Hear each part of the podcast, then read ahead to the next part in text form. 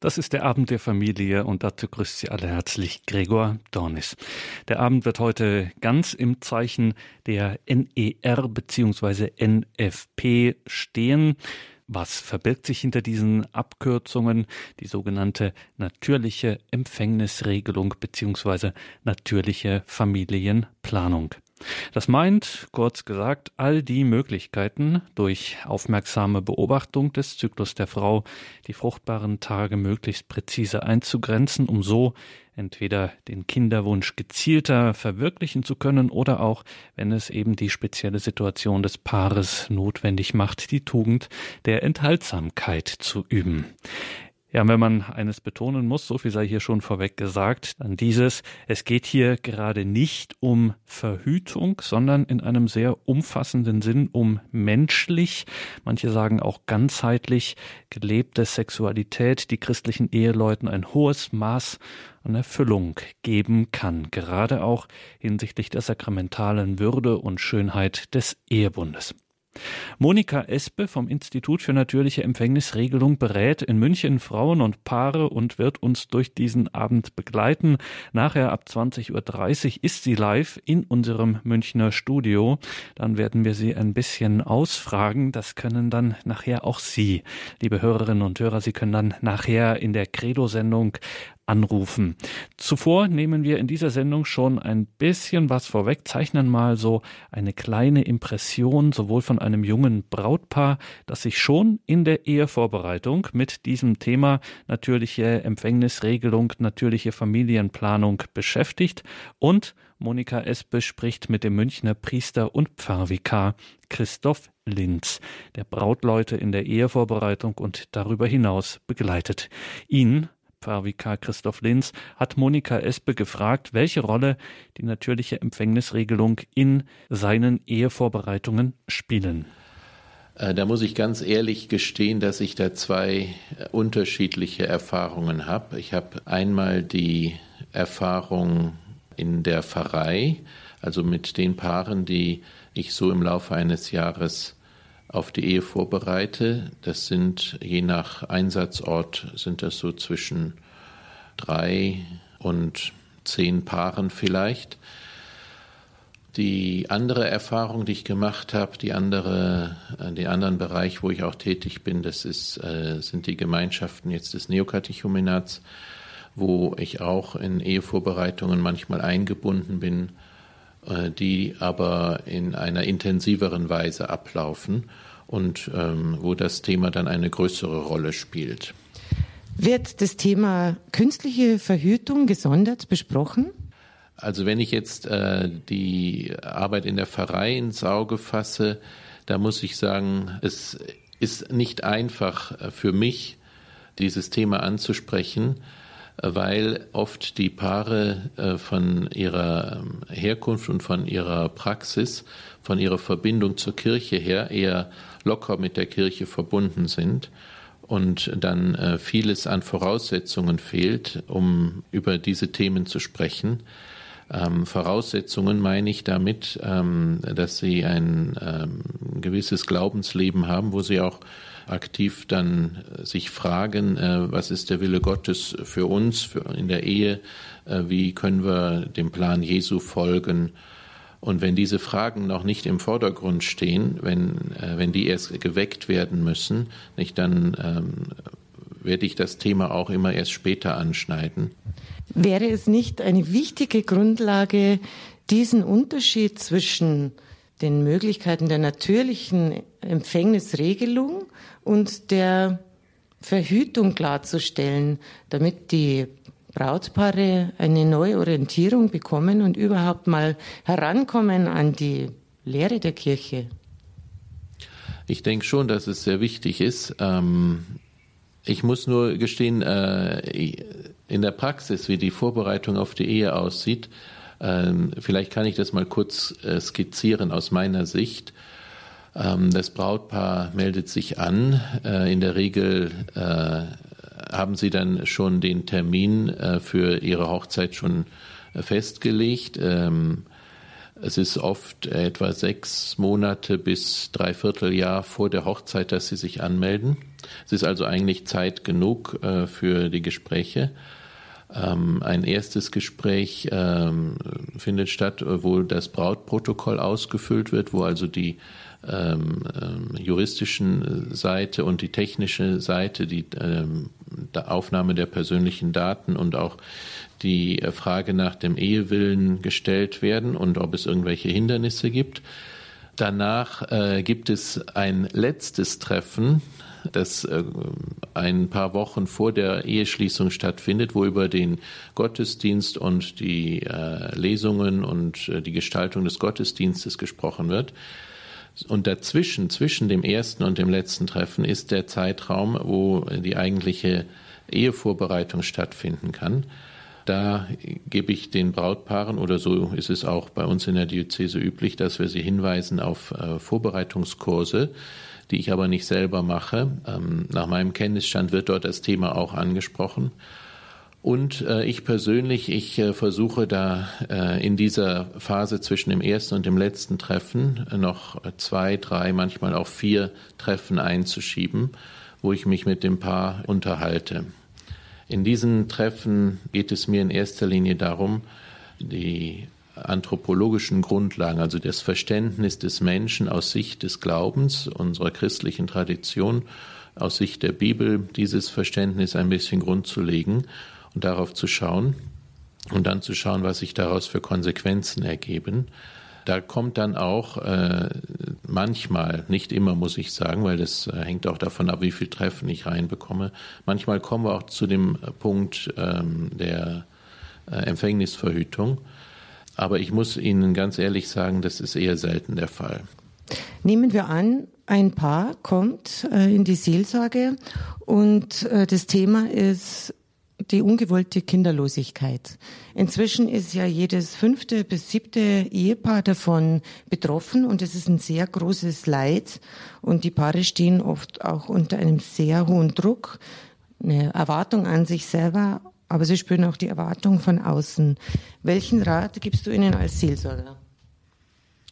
Bei der ungewollten Kinderlosigkeit, da ähm, versuche ich zuerst einmal Ihnen äh, auch die Möglichkeiten jetzt zu zeigen, die medizinisch äh, möglich sind, die nach mit der, der Lehre und dem Verständnis der Kirche unseres Glaubens in Bezug auf die äh, eheliche Sexualität vereinbar sind, ihnen diese Möglichkeiten aufzuzeigen. Da ist, glaube ich, an erster Stelle, würde ich sagen, ähm, auch mit den Methoden der natürlichen Empfängnisregelung, also gezielt die Zeiten der Fruchtbarkeit anzusteuern. Dann würde ich Sie verweisen auf, ähm, auf medizinische Fachleute, die äh, ähm, die Ihnen da weiterhelfen können, also auch zum Beispiel auf Sie, Frau Espe. Ich selber bin kein äh, medizinischer Experte, aber ich kenne mich insofern aus, äh, dass ich weiß, dass einige äh, Methoden, die dort ähm, angeboten werden, äh, oder die Mehrzahl der Methoden, die also über eine äh, reine Hormonbehandlung hinausgehen, dass diese Methoden dann äh, nicht mehr mit dem, was wir als menschliche Sexualität verstehen, äh, nicht mehr damit in Einklang zu bringen sind. Also sobald äh, der äh, eheliche Akt, also der Geschlechtsakt von der Zeugung getrennt wird ähm, und die ganze Sache sehr technisch wird, das entspricht dann nicht mehr unserer Würde als Mensch und ähm, entspricht auch nicht mehr dem inneren Sinn der Ehe und des ehelichen Zusammenlebens. Pfarrer Christoph Linz, gibt es einen Unterschied in der Ehevorbereitung, wenn ein ganz normales Paar aus der Pfarrei kommt und um die Ehe bittet, ähm, im Vergleich zu Paaren, die bereits ein Leben im Glauben führen und denen gerade die christliche Grundlage sehr wichtig ist? Also ich glaube, da gibt es einen großen Unterschied. Äh, natürlich sind beide Paare, ähm, haben sich äh, irgendwie kennengelernt und verliebt und möchten jetzt auch äh, sich den Segen Gottes für ihre Ehe erbitten. Und äh, ich gehe auch auf beide Paare natürlich ganz offen und wohlwollend zu und äh, versuche ihnen da weiterzuhelfen.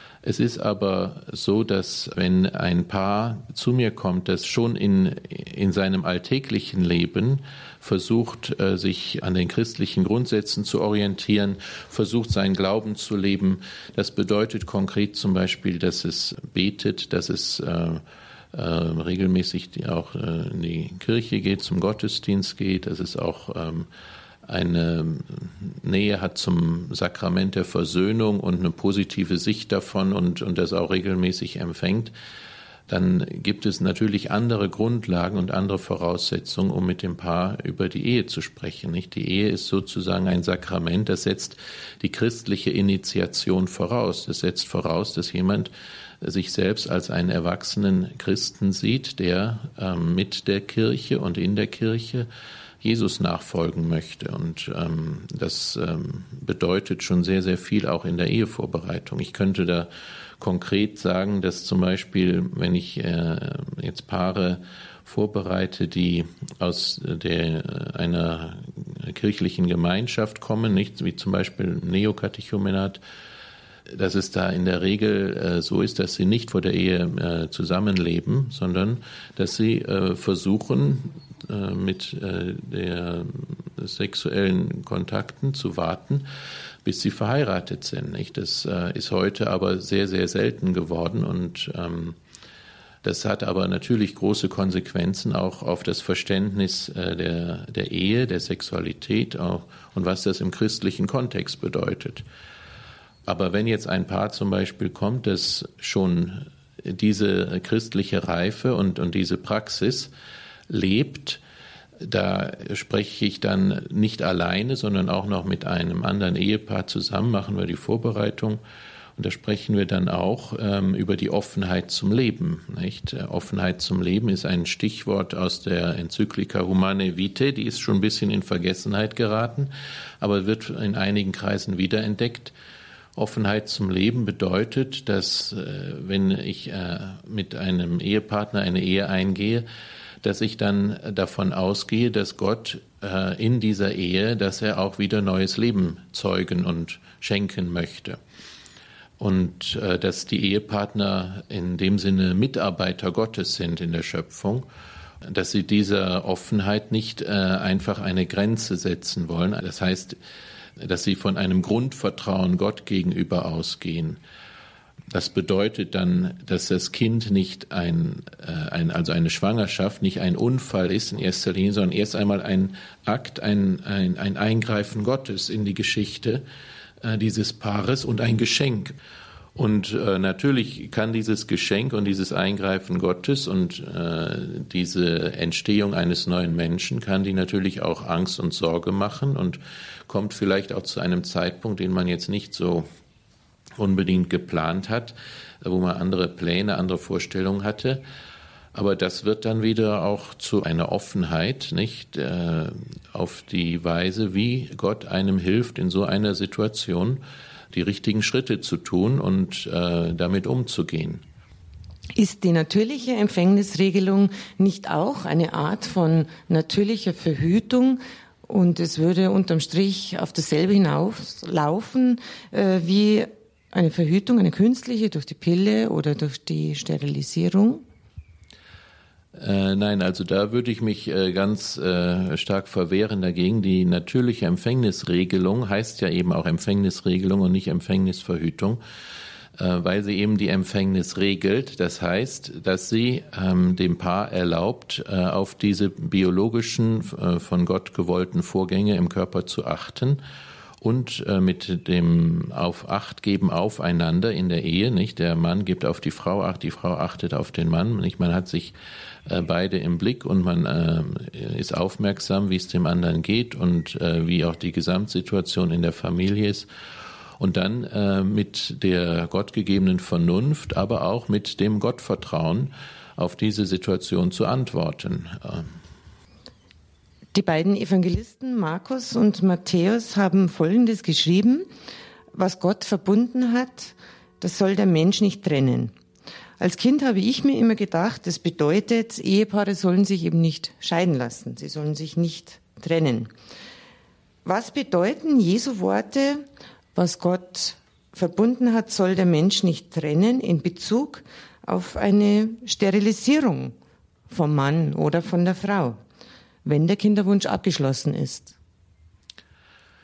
Also, ich würde sagen, äh, was Gott verbunden hat, das soll der Mensch nicht trennen. Es ist sicher, in erster Linie ist es auf den Bund der Ehe äh, gemünzt, dieses Wort, und ähm, da hat es auch seinen, seinen eigentlichen Sitz im Leben. Aber ähm, der Bund der Ehe bedeutet natürlich nicht nur, dass man den Tisch teilt, sondern auch das Bett miteinander teilt, so wird's gesagt. Und äh, das heißt, dass man das ganze Leben miteinander teilt und auch den anderen Menschen als ganzen Menschen annimmt. Also ist das gegenseitige sich schenken und annehmen der eigenen Person und der Person des anderen. Es ist also ein wechselseitiges Schenken und Empfangen. Und das nennt man auch diesen bräutlichen Charakter äh, der Ehe. Und äh, dieser bräutliche Charakter, der ist eben eingeschrieben, so könnte man sagen, nicht? Der ist quasi designed, äh, angelegt in unserem biologischen, äh, ja, wie, wie wir gebaut sind als Menschen, als biologische Wesen, nicht? Äh, das ist, hat, ist in der Natur drin. Das Geben und das Nehmen, das Schenken, das Empfangen und das daraus fruchtbar sein. Ähm, wenn ich das jetzt trenne, indem ich entweder den Samenleiter oder den Eileiter abschnüre und zerreiße, dann zerreiße ich auch etwas in dieser inneren Ordnung und in dieser Weisheit, die Gott hineingelegt hat in den Menschen und auch in die Ehe.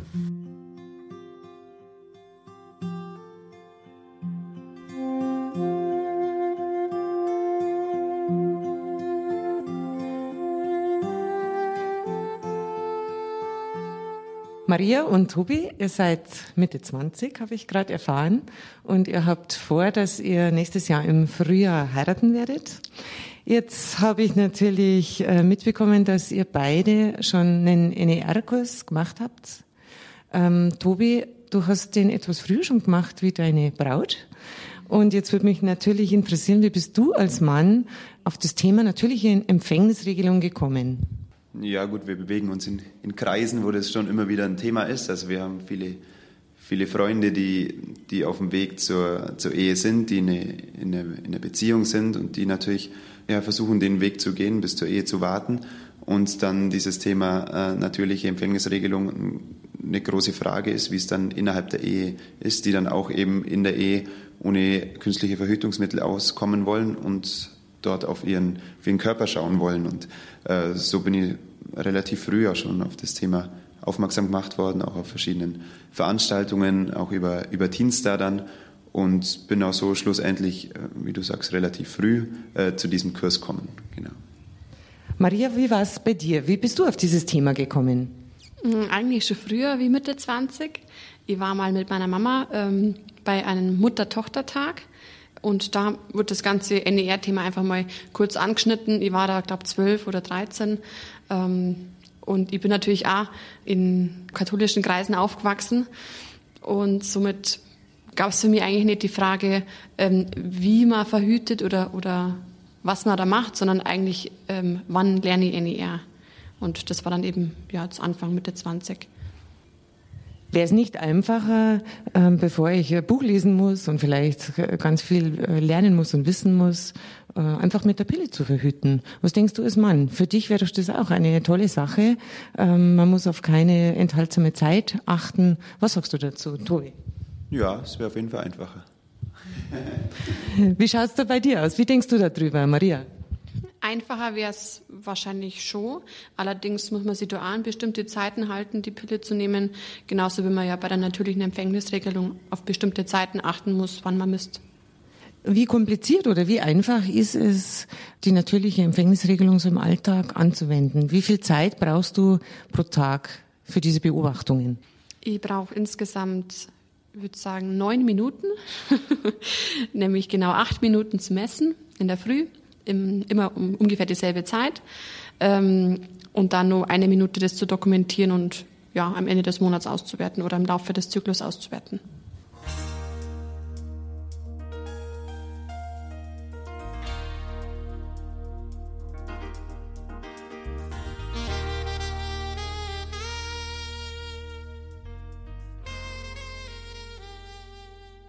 Der Abend der Familie im Zeichen der natürlichen Empfängnisregelung. Monika Espe vom Institut für natürliche Empfängnisregelung spricht in dieser Sendung mit einem jungen Brautpaar, das sich schon in der Ehevorbereitungen mit diesem Thema natürliche Empfängnisregelung befasst, als auch mit Pfarrvikar Christoph Linz aus München. Die Paare, die künstliche Verhütung gewöhnt sind, die können sich oft sehr, sehr schwer vorstellen, neun oder zehn oder vierzehn Tage auf die volle Intimität zu verzichten. Wir sprechen also von der zeitweisen Enthaltsamkeit, wenn gerade kein Kinderwunsch besteht. Was würden Sie diesen Paaren raten oder empfehlen? Also ich würde mit diesen Paaren äh, über ihre Beziehung sprechen, wie sie einander sehen und äh, was sie füreinander auch sein wollen. Nicht äh, der Ehemann für die Ehefrau, ähm, wie er die ganze Person des anderen schätzt und wertschätzt, wie er sie als Geschenk, als Gabe sieht und äh, und ähm, wie er sich selbst auch der anderen Person schenken möchte. Und äh, Teil dieses äh, Schenkens und Empfangens ist eben auch, dass ich äh, auf den anderen achte, ob in diesem Moment jetzt diese Weise des Schenkens angebracht ist. Ähm, wenn äh, jemand zum Beispiel in einem Beruf ist, der ihn für mehrere Tage der Woche im, im, an einem anderen Ort arbeiten lässt und dass man sich nur äh, in bestimmten Zeiten sehen kann, dann denke ich, ist es für die Paare sehr wichtig, dass sie sich darauf verlassen können, dass in der Abwesenheit dieser Bund weiter besteht und auch dieser Verzicht auf das gegenseitige Zusammenkommen, nicht? Dass, dass dieser Verzicht, dass der ausgehalten und getragen werden kann und dass es Teil der Liebe ist, die man füreinander empfindet. Also ich denke, dass ähm, in einer ehelichen Gemeinschaft das sowohl das Schenken und das äh, Miteinander leben, schlafen, teilen, äh, füreinander Dasein einen sehr großen Wert hat. Aber Teil dieser Liebe ist eben auch, dass ich manchmal verzichte. Das kann zum Beispiel sein, wenn der Partner krank ist, wenn der Partner in einer persönlichen äh, Krise oder in einer angespannten Situation ist oder wenn er einfach äh, physisch abwesend ist, weil er für einige Zeit woanders arbeitet. Viele Katholiken nehmen sich die Freiheit, jetzt hier Freiheit in Anführungszeichen, entgegen der Lehre der Kirche zu leben. Die Frauen nehmen die Antibabypille oder tragen die Spirale, nutzen die Pille danach oder befürworten Abtreibung. Sie sprechen darüber, ähm, dass diese Möglichkeiten zeitgemäß wären und geben auch diesen Wert äh, an die nächste Generation weiter. Welche Auswirkungen hat Ihrer Meinung nach diese Praxis für die Menschen und für den Glauben? Also wenn Sie davon sprechen, dass äh, viele Katholiken sich die Freiheit nehmen, dann würde ich zuerst einmal fragen und auch im Gespräch erörtern, wie man überhaupt sein Leben als Christ, als katholischer Christ sieht. Denn es fängt ja nicht an mit der ehelichen Beziehung, sondern das Christsein und äh, das äh, Glauben fängt ja schon wesentlich früher an. Vielleicht habe ich mir da schon die Freiheit genommen, gar nicht mehr nach dem Willen Gottes zu fragen, oder die Freiheit, das Evangelium wie eine Art äh, Buffet zu betrachten, wo ich mir einige Dinge herausnehme und andere nicht. Meine Erfahrung ist, dass je mehr ich verstehe und je mehr ich Jesus kennenlerne und verstehe, was er sagt und wie er den Menschen sieht und mit welcher großen Liebe Gott äh, den Menschen betrachtet und wie, äh, je mehr ich das verstehe und für mich selbst auch entdecke, das heißt es in meinem Leben schon vorgezeichnet sehe, umso eher bin ich auch bereit und äh, kann ich auch verstehen und annehmen, was die Lehre der Kirche über die Ehe und die Sexualität ist. Aber es fängt schon viel früher an. Es ist zuerst eine Beziehung zu Gott und danach äh, eine Beziehung zum Partner. Das möchte ich nochmal zusammenfassen. Das heißt, im Grunde eine Erziehung im Glauben geht einer Erziehung der Leiblichkeit, der Intimität, Sexualität voraus. Kann man das so in dieser Reihenfolge sehen? So wäre es sicher schön und ideal, äh, die Erziehung im Glauben, die ähm, hoffentlich in der Familie stattfindet oder auch auf anderen Wegen natürlich. Tatsächlich ist es immer so, dass es parallel läuft. Aber äh, wenn diese Erziehung im Glauben, wenn die äh, nur sehr rudimentär stattfindet oder nur skizzenhaft stattfindet und sich nicht äh, auch ähm, in der Praxis dann verwirklicht, wenn zum Beispiel die Kinder es in ihren Eltern nicht erleben, ähm, und in der Familie nicht erleben, wie gemeinsam gebetet wird, wie die Eltern auch in ihrem Leben versuchen, sich an Gott zu orientieren, wie das ein Thema ist in der Weise, wie in der Familie Entscheidungen getroffen werden, auch gemeinsam Entscheidungen getroffen werden, dass man überlegt nicht, was äh, möchte denn Gott in, in unserer Familie, äh, wie wir miteinander umgehen, wie wir leben. Wenn das alles keine Frage ist, sondern wenn der Glaube und die Gegenwart Gottes in der Familie, wenn sie mehr und mehr ausgelagert wird, nicht auf einen ab und zu einen Gottesdienstbesuch oder dann ähm, glaube ich, ist die Frage, wie Gott in der Ehe und in der Sexualität und in, in dem äh, Wachsen auch eines jungen Menschen, wie er da gegenwärtig ist und wie er da seine Spuren hinterlässt und Hilfestellung gibt, dann ist diese Frage viel, viel schwerer zu stellen und darüber zu sprechen. Stellen wir uns folgende Situation vor. Ein Brautpaar kommt zu Ihnen, möchte bei Ihnen heiraten. Die Frau trägt die Kupferspirale.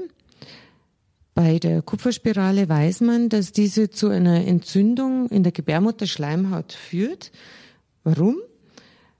Äh, durch diese Entzündung wird quasi die Einnistung einer befruchteten Eizelle verhindert. Es kommt aber trotzdem häufig zu einer Befruchtung und man kann davon ausgehen, dass innerhalb eines Jahres immer wieder Abgänge entstehen, ein Abgang eines Kindes nach zwei, drei, fünf Wochen. Äh, das merkt die Frau oft auch an der verstärkten Menstruation. Jetzt meine Frage an Sie. Ist so eine sakramental geschlossene Ehe gültig?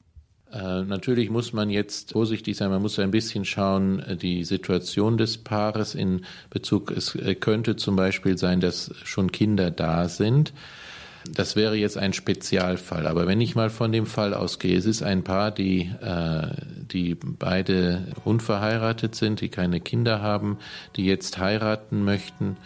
Und die Frau hat sich eine Spirale einsetzen lassen dann muss ich natürlich erst einmal äh, die Frage stellen, warum sie das getan hat. Natürlich, um Kinder zu verhindern, eine Schwangerschaft zu verhindern. Und dann muss ich natürlich fragen, wie äh, können Sie da mit gutem Gewissen die Frage beantworten, sind Sie bereit, die Kinder anzunehmen, die Gott Ihnen schenken möchte? wenn sie die Kinder im Grunde verhindern damit. Äh, das ist ein Widerspruch und ich sehe nicht, wie der jetzt aufgelöst werden kann. Äh, wenn die Frau sagt, ja, wir wollen irgendwann einmal Kinder haben, nicht, dann muss ich sagen, ja, aber jetzt ist der Zeitpunkt der Eheschließung. Jetzt ist, wird die Frage gestellt, ob sie offen sind zu dem Leben, das Gott ihnen schenken möchte. Nicht, ob sie einmal offen sein werden, sondern ob sie jetzt offen sind.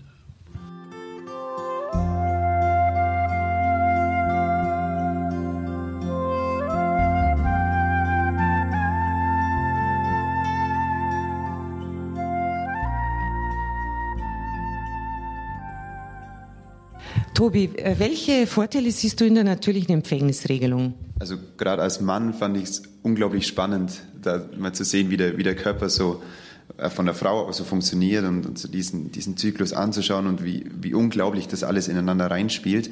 Und man lernt die Frau besser kennen, man lernt den Körper der Frau besser kennen, man, man beschäftigt sich miteinander über den, über den Zyklus des anderen und es ist nicht so eine Privatsache von dem einen, wie wenn man sagt, okay, nimm du mal die Pille und äh, dann passt eh alles und ich brauche mich nicht mehr dafür interessieren, sondern man ist einfach viel, ähm, ja, die, diese Beziehung, die wächst in dem Sinn auch, dass man sich gemeinsam Gedanken macht und darüber spricht, über, über Sexualität und auch über, über den eigenen Körper. Du würdest also sagen, äh, Sexualität und die Frage der Empfängnisregelung erschöpft sich nicht, also wenn es nur um Verhütung geht oder um Sexualität, sondern es geht auch um mehr, um Beziehung. Habe ich das richtig verstanden? Ja, genau. Also das ist ja ein riesen Gesamtpaket. Sexualität bleibt ja nicht bei, beim äh, Geschlechtsakt stehen, sondern Sexualität zieht, bezieht den ganzen Menschen und das ganze Sein eines jeden Menschen mit ein.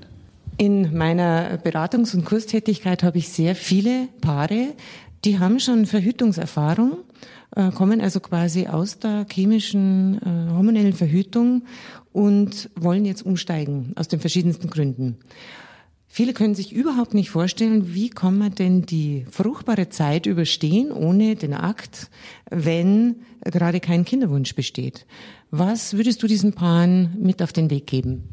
Ja, also wenn kein Kinderwunsch besteht, um das zu entgehen, äh, muss man natürlich da enthaltsam sein. Und deswegen, ja, was wahrscheinlich sinnvoll ist, sich da Regeln zu setzen, ähm, und dann, wenn es darauf ankommt, auch die Selbstbeherrschung zu bewahren. Aber man kann natürlich auch den einfacheren Weg wählen und sich einfach Abendveranstaltungen reinlegen, die man dann gemeinsam oder getrennt besucht und dann ist man am Abend eh wahrscheinlich zu müde. Tobi, meine Tochter ist jetzt 14 Jahre alt. Ähm, die kann inzwischen ohne mein Wissen zum Arzt gehen und kann sich die Pille verschreiben lassen. Was denkst du, ist die natürliche Empfängnisregelung eine Möglichkeit, die schon für Jugendliche ab 14 geeignet ist? Ja, natürlich. Mit 14 ist ein Mädel so weit, dass sie auf jeden Fall verstehen kann, was, was NER sagt und was NER lehrt. Und ähm, umso früher die Mädels ihren, ihren Körper kennenlernen, desto besser. Und das wird sie sicher jetzt nicht bereuen. Auf jeden Fall lernt sie viel mehr über sich und über ihren eigenen Körper kennen, wie wenn sie sich die Pille einschmeißt. Tobi, du bist Ingenieur und ähm, Messinstrumente sind dir kein, kein fremdes Terrain. Wie schaut's denn aus mit der Zuverlässigkeit der natürlichen Empfängnisregelung so in eurem Freundeskreis bei den Ehepaaren um euch herum? hm, soll ich das eine Statistik aufstellen? Oder? ähm, gute Frage. Also ich habe jetzt noch nie die Leute persönlich darauf angesprochen, ob sie gewollt schwanger sind oder nicht.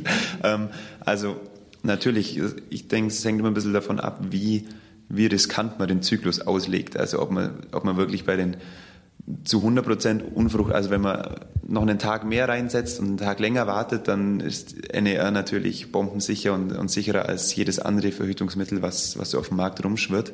Ähm, von dem her ist die Sicherheit auf jeden Fall äh, sehr hoch bei NER. Wie es so bei unseren im Freundeskreis aussieht, äh, weiß ich nicht. Also es kann, es kommt bestimmt schon immer wieder mal vor, dass, dass das Ehepaar sein, den Zyklus vielleicht ein bisschen fehlinterpretiert und dann, dann ist halt einfach wichtig, dass man in, in einem geschützten Rahmen von der Ehe ist und, und dieses Kind dann als von Gott gewollt so annehmen kann und annehmen darf und, und sich darüber freut.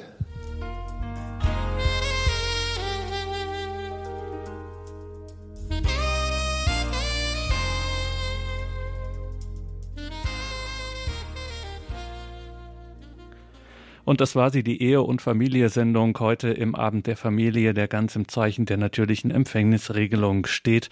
Wir hörten Monika Espe vom Institut für natürliche Empfängnisregelung.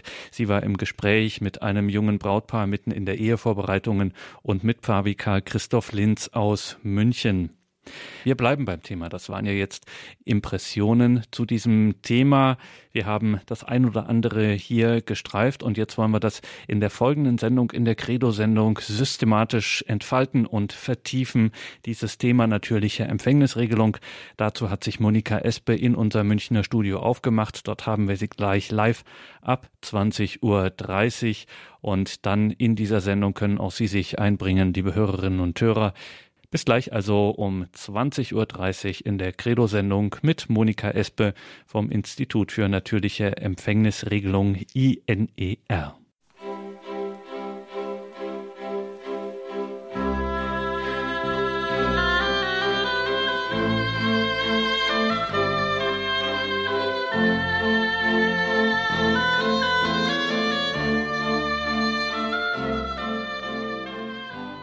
Für die heutige Radiosendung haben wir über die Facebook-Gruppe Natürliche Empfängnisregelung Professor Rötzer einige Zeugnis eingefangen.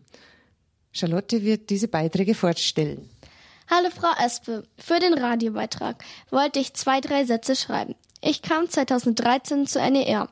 Für mich wurde das Thema Empfängnisregelung etwas interessanter, weil ich einen Freund hatte.